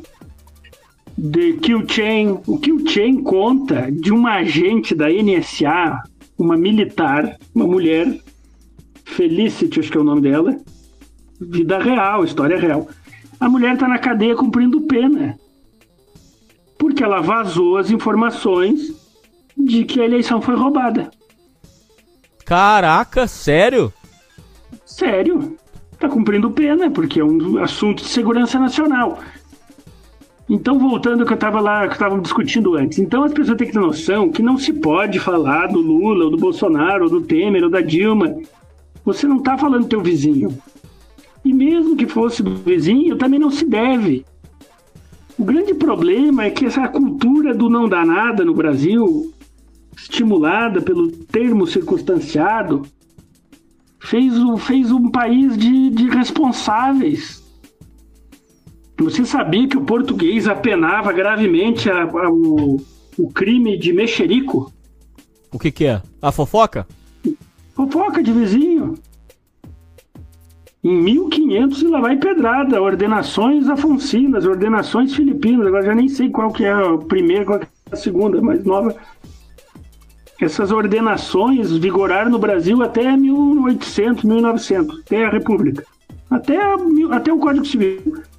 Uma vez eu fui na biblioteca e, curioso, né, eu digo, vou ver isso aqui. E o crime de mexerico, rapaz, era, era chibatada no pelourinho. Porque o português tinha noção de que esse, essa cultura da fofoca, da maledicência, é péssima. Entende? E isso teria, teria que ser mais apenado, teria que apenar. Eu fui muito vítima, sou vítima até hoje disso. Né? A fake news, o que seria hoje o fake news. O português já se preocupava com isso 500 anos atrás. Note que eu comecei nosso, nossa conversa aqui abrindo livro, que é uma forma também pedagógica, andragógica de ensinar para as pessoas. Não saiam falando que dá na cabeça. Né? Um livro. O livro foi lido, revisado, foi consultado. A probabilidade dele estar errado é 30, 40%. Você note, 30, 40% de probabilidade do livro ser idiota. Né? Porque ele é humano. Eu tenho que abrir um segundo livro. E, e, a- e essa humanidade de hoje, da internet, ela sai falando, sai criticando, sai acusando. As pessoas têm que fazer as coisas com mais vagar e mais fundamento, porque uma das coisas para se defender se chama exceção da verdade. Eu, graças a Deus, nunca fui processado por desembargadores, porque eu sempre falei aquilo que eu podia provar. Então, uma regra básica. E eu posso provar isso que eu estou falando? Ou eu acho? Se você acha, então não fale. Não fale em público. Não deixe registrado. Não comente na internet, porque fica para todo sempre. Agora, se você pode provar, provar com áudio, com vídeo, com, com outro fundamento, com outra testemunha, com processo, cópia de documento, aí, aí você começa a ter como se defender. Não significa que você vai ser absolvido, mas pelo menos você vai ter uma tese de defesa. Aí, só pra não perder seu raciocínio, segue por aí. Só pra não perder seu raciocínio. Sobre. é, é, nisso, aí, nisso que você tá dizendo, é, foi questionado muito sobre. ah, esse, essa eu acho bem, bem, bem complicado, que é a questão de fake news, lei, que tem que criar lei pra tudo isso. Só que o próprio conceito de fake news é aberto, porque, por exemplo, é, eu vou falar só por cima, porque não dá mesmo, mas é, quando questionaram que, um- um- que um- eu vou falar de forma aberta, assim, é, é, forma genérica. Se determinarem que um, um, um determinado medicamento pode fazer mal ou não, eu dizer que esse medicamento pode fazer mal é entendido como fake news, aí eu, eu vou ser preso, vou ser perseguido, vou. Enfim. Só que, e se depois, depois fazem os, os exames, os estudos, e determinam que realmente, pô, é verdade, faz mal mesmo o medicamento. Só que aí. Não, faz mal. É, só que aí, só que é o seguinte, eu já tive a minha vida destruída pela historinha da fake news. Então, o, o, voltando, porque isso está diretamente ligado a tudo que você falou. Como que funciona essa questão de. É, lei, de lei de fake news? Vo, olha pra você ver, é, é, realmente, parece que tudo que a gente falou na live está interligado de forma matemática. Tudo. Tudo, tudo é interligado no direito e é um dos defeitos dos juristas modernos dessa geração pensa, querer pensar de forma estanque. Porque é, um, é a cultura do trabalho escolar, é a cultura do vestibular, Isso, do cursinho.